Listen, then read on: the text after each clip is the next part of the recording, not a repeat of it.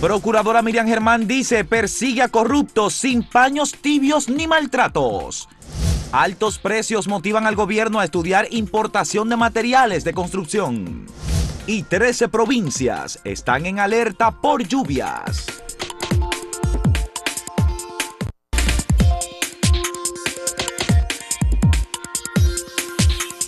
La procuradora Miriam Germán Brito, que no suele hablar, ella no es una mujer de mucho hablar, sí de hacer, ha eh, emitido unas declaraciones, me parecen juiciosas, que ella dice que nada, ella está eh, investigando, ella, su equipo, está dirigiendo las investigaciones sobre posibles hechos de corrupción contra personas que han estado en el Estado, sin perjuicio ni maltratar a nadie. Esto porque es usual que los abogados eh, que asumen la defensa de personas acusadas de cualquier delito, y en este caso lo que llaman los delitos de cuello blanco, que son personas importantes, siempre apelan al argumento de que se ha maltratado a su cliente, a su representado, de que se le violan sus derechos. Es una forma de un poco allanar el camino, a ganar asentimiento en la opinión pública y esto lo vimos, eh, Lunelsi, cuando se dio el allanamiento a la Cámara de Cuentas, que muchos hablaron de atropello, de mal precedente, etcétera. Esto viene a producirse esta declaración, yo no sé, es una feliz coincidencia en este caso porque dos entidades de empresarios que no suelen inmiscuirse mucho en esos asuntos, la Asociación de Industria del CONET, le dio un espaldarazo también a la procuradora diciendo que apoya su labor. Wow. Yo lo que he visto del trabajo de la procuradora Miriam Germán es que ella, como usted menciona, es una persona de, actuar, no de, palabreos. Y lo que presiento de ella es que no está ahí para, castigar o perseguir a, la gente, sino para hacer que quienes hayan cometido su delito lo, paguen pero tampoco con dándole propaganda a ese tipo de persecución y Realmente yo entiendo que desde que a ella la nombraron Procuradora General de la República, muchísima gente apostaba a que ella iba a entrar con furia y que iba a tomar represalias. Hasta venganza, porque ella la maltrataron, pero no. Sí. Ella no. El contrario, quizá el procurador pasado, que gustaba de hacer unas supuestas ruedas de prensa, pero es que leían un documento y se entregaban, no permitían preguntas. Ella no ha hecho eso. No. Ella ha dejado que el equipo haga su trabajo. Su trabajo, eh, sí. Qué bueno que estas dos entidades empresariales, la Asociación de Industria del CONET, asumieran públicamente eh, darle ese aliento a la procuradora, porque una de las quejas que uno tiene a veces de las organizaciones de empresarios, que más allá de, sus intereses puramente económicos, rara vez se inmiscuyen o, fijan posición sobre temas de interés nacional, excepto cuando hay una gran crisis. Y por eso es importante que ellos den ese aliento a la procuradora. Realmente. Sí. Y además, yo creo que Miriam es una mujer de muchísimos méritos, méritos sobrados, que no, no es necesario ni siquiera defenderla, pues su trayectoria habla por ella. Pero eso siempre es bueno este aliento. UNELSI, yo creo que es importante también en estos momentos eh, prestar atención a lo que está ocurriendo con las lluvias. Hay 13 provincias en alerta, no todas son alerta amarilla, eh, muchas están en verde todavía, pero el problema es que hay zonas que ya han recibido muchas lluvias, están saturados los suelos y con cualquier eh, eh, otra gotita de agua que lluvia, exactamente, hay inundaciones, hay derrumbe, ya ocurrió en Santiago, en un barrio. Y es bueno que las personas que están en esas comunidades, en esas provincias que han sido colocadas en alerta, pues toman todas las previsiones y sigan las recomendaciones del, del COE y de las autoridades de la Oficina Nacional de Meteorología. Realmente, y fíjese que ni siquiera hemos iniciado la temporada ciclónica. Todavía, ¿no? Y, ya hay provincias en alerta, ya han ocurrido varios derrumbes de, casa. Entonces, a la población que se mantenga atento a los boletines del COE y que tome todas las medidas de precaución necesarias. No, y cuando les digan si viven en lugares que deben buscar, aunque sea momentáneamente algún refugio, que lo hagan, porque muchas veces hay que entender, son familias muy pobres que deben perder lo poco que tienen material, pero peor es perder la vida. Entonces, es importante que se haga caso. Y a quienes ya han sufrido estos problemas, que uno espera que en de manera expedita las autoridades acudan en su auxilio. Eh, otro tema de interés eh, permanente en estos días es el, proceso de vacunación. Sí. Se ha ido poco a poco ya avanzando, ya casi están en, mi caso, no, el tuyo todavía no será hasta el otro año yo creo. Ay, ay, ay. Pero en el caso mío, que ya somos, que bordeamos los 60, pues ya pronto parece que nos van a llamar a vacunarnos. Yo creo que este proceso de vacunación va rápido y entiendo que eh, las autoridades hicieron, o sea, yo lo valoro como positivo, que ellos hayan reorganizado este plan nacional de vacunación, poniendo eh, habilitando el portal y la línea telefónica para hacer las citas.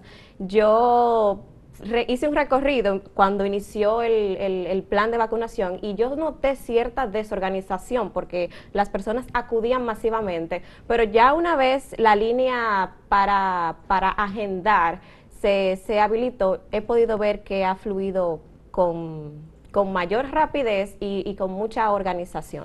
También hay que destacar que somos el segundo país de Latinoamérica que, tiene este proceso de vacunación bastante adelantado, siendo Chile, el número y uno. República Dominicana, yo creo que ahí nos ganamos una buena nota. Hay siempre que hacer ajustes, siempre hay que mejorar.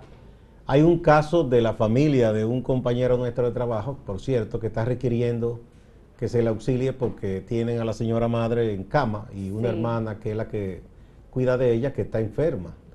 Y es un caso que ojalá que las autoridades atiendan. Vamos a ver si hacemos algún tipo de diligencia con, amigos del Ministerio de Salud para que acudan en auxilio de esta familia, que requieren ese caso que se lleve a domicilio, porque hay, hay casos así, de personas que no están en condición de acudir. Que de hecho se dijo que iban a, a organizar el, plan para llevarle la vacuna a aquellos que no pueden. Y ha ocurrido ya. Sí. hay que tratar, hay que tener un poquito de paciencia porque hay mucha gente también en esa condición y todo el mundo quiere que se la atienda de inmediato, pero eh, ojalá que se pueda acudir en auxilio de aquellas personas que necesitan la vacunación a domicilio. Realmente. Vamos a una pausa, Lunelsi, pero tenemos que leer la pregunta del día, eso yo te lo dejo a ti. Veamos. ¿Volverá Lula da Silva a gobernar Brasil? Sí, no, tal vez, imposible. Vamos a ver qué dice la gente.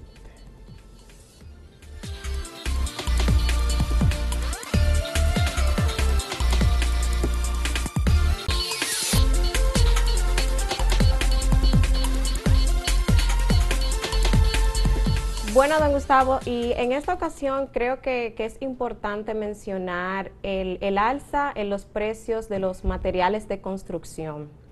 Ya diversos sectores se han quejado, hay inclusive ah, una paralización de, la, de las labores de este sector y dicen que hasta que no se encuentre una solución viable para, este problema, no van a dar un, palazo más, no van a pegar un bloque más.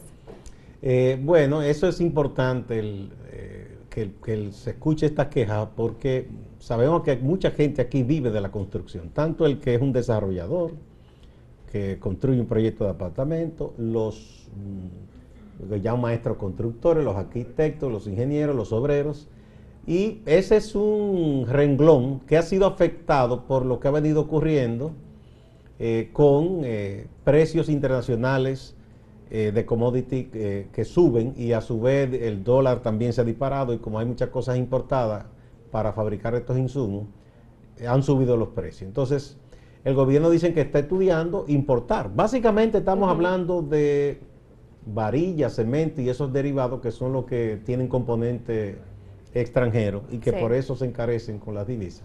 Aquí en el financiero hay un colaborador que es el joven Miguel Andújar, que sabe muchos asuntos de finanzas y eso vive en Estados Unidos de origen dominicano, que ha estado explicando y él dice que esa tendencia es posible que siga de encarecimiento de materias primas, porque hay una situación que está eh, llevando a que el dólar eh, se encarezca.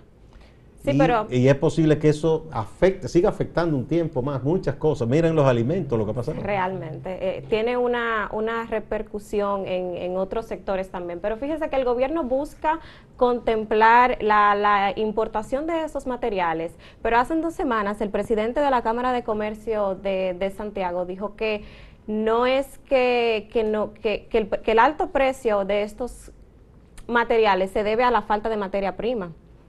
Él dice que no, que no, esa no hay es que ver cuál es la materia prima que falta, si se puede suplir, porque puede ser también en, en, una economía de mercado como la nuestra. Eh, se supone que si hay baja en la oferta, eso presiona entonces al alza la demanda, ¿verdad? Si Tiene que haber como un equilibrio siempre. Ojalá que se le busque una salida a esto, porque eso, la construcción no es simplemente el negocio quizá de un sector mínimo, eso afecta a muchos otros renglones. Es como cuando suben los combustibles. Sí. Que no simplemente para el transporte quien tiene su vehículo, sino que eso afecta al hogar, afecta pequeños negocios, y eso encarece mucho la vida.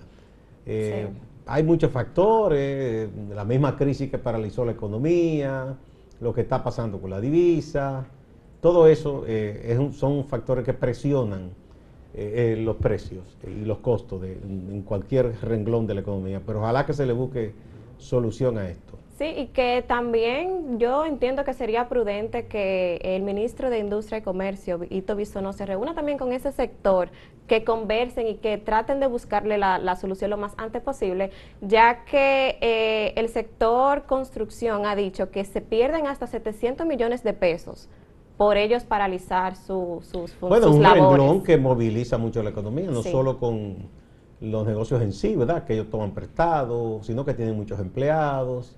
Eh, hay que recordar que aquí ese es uno de los renglones que no está bajo régimen de control de precios. Tiene que llegarse a algún acuerdo entre quienes intervienen ahí, porque no es, una, no es un artículo que está bajo control, eh, como son los combustibles, por ejemplo, que tienen un control estricto, eh, se fijan los precios, ¿verdad? Eh, uno espera que esa intervención sea lo más expedita posible o ese acuerdo se converse para que eh, baje esta presión sobre un sector que emplea a mucha gente y del cual depende mucha gente también. Uno ve cualquier edificio que se está construyendo y no solo están los trabajadores, sino que tú ves que la persona que le venden el desayuno, la comida, eso moviliza. Eso mueve la economía. Eh, cualquier sector siempre crea empleo directo y otros que se derivan, que son indirectos. Y mientras más activo esté en esos sectores, mejor para la economía y para el propio Estado porque puede captar eh, eh, dinero con, eh, para el fisco, ¿no? Pero si, la economía no está operando con toda la dinámica, el, se, resiente también el, fisco. Sí. Bueno, pues entonces vamos de nuevo a la pausa y vamos a ver la pregunta del día nuevamente. ¿Volverá Luis Ignacio Lula da Silva a gobernar Brasil? Ese presidente que fue tan popular, tuvo dos periodos del Partido de los Trabajadores. Vamos a ver si te dicen sí, no, tal vez, o si es imposible que él vuelva al poder.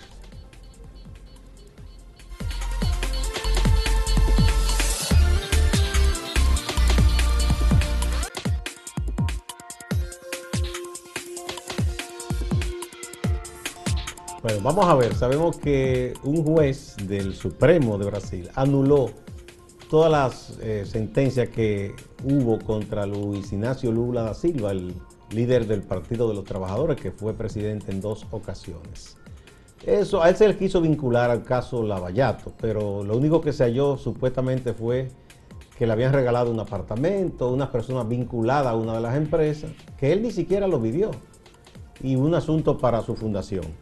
Eh, bueno, yo digo incluso que si se van a investigar fundaciones aquí, por ejemplo, aquí, imagínate tú, el origen que eso tuvo fue una cosa tremenda. Entonces, eh, aquí eso se ve como normal, pero allá se llevó eso contra Lula. Yo creo que se le cargó de dado. Vamos a ver qué opina la gente ahora que él fue liberado de esas condenas. A ver si lo, elegirían de nuevo como presidente. Bueno, esta es en la página, el UNEL. En la página, mira, la gente ha reaccionado, 52.17% eh, dice que sí, que él podrá volver a gobernar en Brasil. Seguido del 27.83% que no cree que él vuelva a ser presidente en Brasil. Y el 14.78% dice tal vez. Y un 5.22% cree imposible. Esto es en la página. Vamos a ver otra de las mediciones. Bueno, en Twitter la, el 52.4% dice que sí, que Lula da Silva puede volver a gobernar eh, Brasil, seguido por el 23.5% que dice que no, un 17.2% que tal vez y solo un 6.9% lo cree imposible. Más o menos la misma tendencia que la página, ¿verdad? Con Sí. diferencia de porcentaje. Aquí va, viene la, uno de los comentarios. MP, dice Marcos eh, P38, dice, aquí están votando con el sí los del Vico. ¿Pero qué va? Delincuentes corruptos no vuelven más. Ese anti-Lula. Ah, ese en YouTube. Sí, en YouTube la, el 50% dice que, que sí, que Lula da Silva volverá a gobernar Brasil, seguido del 32% que, que votó que no, un 13% indica que tal vez Lula da Silva puede volver a, a gobernar este país eh, suramericano y un 5% lo cree imposible. Siguiendo con los comentarios, Luis Manuel Reyes dice, ya en Brasil no quieren socialismo, así que descarten eso. Bueno, Brasil no fue socialista No. nunca. Alexander Polanco dice, Dios libre a Sudamérica de semejante insensatez.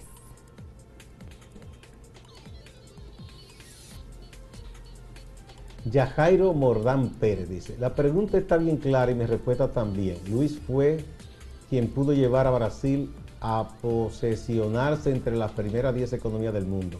Y no es una casualidad que vuelva al poder, sería lo mejor. Ese apoya A Lula, Sí. obviamente. sí. De Arturo, comenta que es muy difícil, ya nadie quiere presidentes corruptos, mejor gana el gobernador de Sao Paulo. Ay, se tiene candidato y todo, tú ves. Sí, Santiago Astacio dice, la raíz de la perversidad dibujada con bienestar económico fueron los gobiernos de Lula da Silva en Latinoamérica. De ese país se dependió la más grande corrupción de todo el continente. Se refiere seguro al caso Lavallata. al, sí, al caso. Bueno, ahí vemos, sí, eh, sí, la, como todos los políticos, eh, sobre todo políticos que han de alguna manera dejado una impronta. Siempre es polémico el legado, algunos dicen sí, fue bueno, otros que no. Eh, pero el caso, bueno, yo creo que si lo comparamos con este señor que está gobernando Brasil ahora, mil veces Lula, ¿verdad? Lula, con, claro, todo lo, con todo lo criticable y todos los errores que cometió. Pero eh, este señor que está ahora gobernando Brasil es un desastre. ha llevado la- prácticamente al- a la quiebra de la economía. Él dice todavía se niega a decir que, que existe el, el COVID. El COVID. Y quería impedir que compraran vacunas. Lo que pasa es que como un gobierno federal, muchos estados dijeron, no, aquí no. Aquí vamos a importar y vamos a vacunar a la gente. Imagínese usted. No, eso es una locura. Delante de semejante señor que un, eh, mil veces Lula. Mira, había otro temita que queríamos comentar, eh, Lunelsi. El ministro de Educación, eh, ¿verdad? Roberto Fulcar, Sí. eh, en una entrevista que le hizo a nuestra compañera María Luisa López, él dice que él entiende, a- sabe que hay carencias en muchas escuelas que no cuentan con conectividad, electricidad y algunos equipos como laptop y eso. Él dice que se está trabajando para resolverlo y explicó que si se vuelve a la presencialidad no es al unísono en todas partes, porque hay lugares que se podrá y otros que no, y que eh, eh, al mismo tiempo dice que él no acepta presiones, porque es verdad que hay presiones. Sí, ha- hay sectores que han presionado para que abran las aulas, especialmente aquellos quizás que, bueno, que yo están en lugares privilegiados. sí, sí. Esa es la verdad. Sí, yo, yo entiendo que hay colegios que cumplen con las condiciones establecidas por el protocolo, pero también hay, hay escuelas que no. No, que no tienen ni agua. Exactamente. Y que los muchachos quizás están hacinados, eh, 50 o tantos muchachos en un aula, o que tienen que trasladarse, eh, quizás una guaguita, todo el mundo apertujado. Entonces hay que tener cuidado con eso. Sí, Porque se podría, por hacer un bien, provocar un, un mal. De manera que es importante eso, porque yo sé que es verdad que hay gente, ha habido mucha gente presionando y diciendo que hay que volver, que hay que volver, porque juzgan por su propia condición, pero no todo el mundo está en la misma situación, no hay que tener muchísimo cuidado con eso. ¿no? Eh, es precisamente por, por esa misma razón que ellos han decidido que este retorno a las aulas se haga de manera gradual y de manera voluntaria, por lo que los padres que decidan que van a enviar a sus hijos a, la escuela deberán firmar un formulario donde van a garantizar que ellos están de acuerdo con, con, el envío de sus hijos a, a las aulas. Y sí, ahí es interesante porque quien tiene hijos eh, cuida de ellos y dice, espérate, yo no quiero exponer a mi niño, mi niña. Entonces, si está convencido que no hay problema y está de acuerdo, pues esa, familia podría decir, bueno, yo apoyo que se haga. Bien, vamos ahora con nuestro compañero Máximo Laureano directamente desde la ciudad de Santiago. Saludos. Sigue el proceso de vacunación a los profesores y profesoras. En Santiago, según han anunciado las autoridades, 17 mil profesores y profesoras serían vacunados en este proceso previo a iniciar las clases presenciales que arrancarán el próximo 6 de abril, según anunciaron las autoridades del Ministerio de Educación. Pasamos al tema de las lluvias. La Defensa Civil ayer reportó inundaciones derrumbes, algunos puentes que sufrieron daños, caminos vecinales, entre otros. En el caso de Santiago, se derrumbó parcialmente una pensión en el barrio La Terracita. Hay unas imágenes, de hecho, muy dramáticas, donde se pudo filmar el momento en que se desprendía esta parte de una pensión en el sector La Terracita. Una persona quedó atrapada allí y fue rescatada por los miembros de la Defensa Civil y el Cuerpo de Bomberos de Santiago. Nos vamos al Distrito Municipal de Canca La Reina, pertenece al municipio de Moca, provincia de Espaillat. Un puente en la comunidad de Villadura colapsó. Por eso, Víctor Bretón, quien es el director distrital de Canca la Reina, hace un llamado al gobierno. A las autoridades, la situación de los puentes es que con apenas un día de agua eh, hemos vivido un momento de dificultad. Hay que decir que a la llegada de esta gestión al Distrito Municipal de Cancarajera intervenimos algunos de sus puentes, los rehabilitamos, hicimos algunos trabajos sin embargo, eran trabajos que obviamente no iban a durar el tiempo que requiere por, la, por lo que amerita la rápida intervención de las autoridades del gobierno central, específicamente del Ministerio de Obras Públicas, para que puedan venir en auxilio de este distrito, no solo del puente de Villadura, sino también otro más, Los Santos, el caso de San Francisco, que son puentes que necesitan la intervención de las autoridades. Así que nosotros esperamos que en los próximos días las autoridades del gobierno puedan dar respuesta. De todas formas, el ayuntamiento no se va a detener y va a darle respuesta de una manera acorde con las posibilidades nuestras a los problemas que se nos han generado dentro del distrito con relación a los puentes y esta agua que apenas inicia, uno no sabe las otras situaciones que se le pueden generar. Distante pero pendiente, actualidad y objetividad desde Santiago siga con la programación de Acento TV.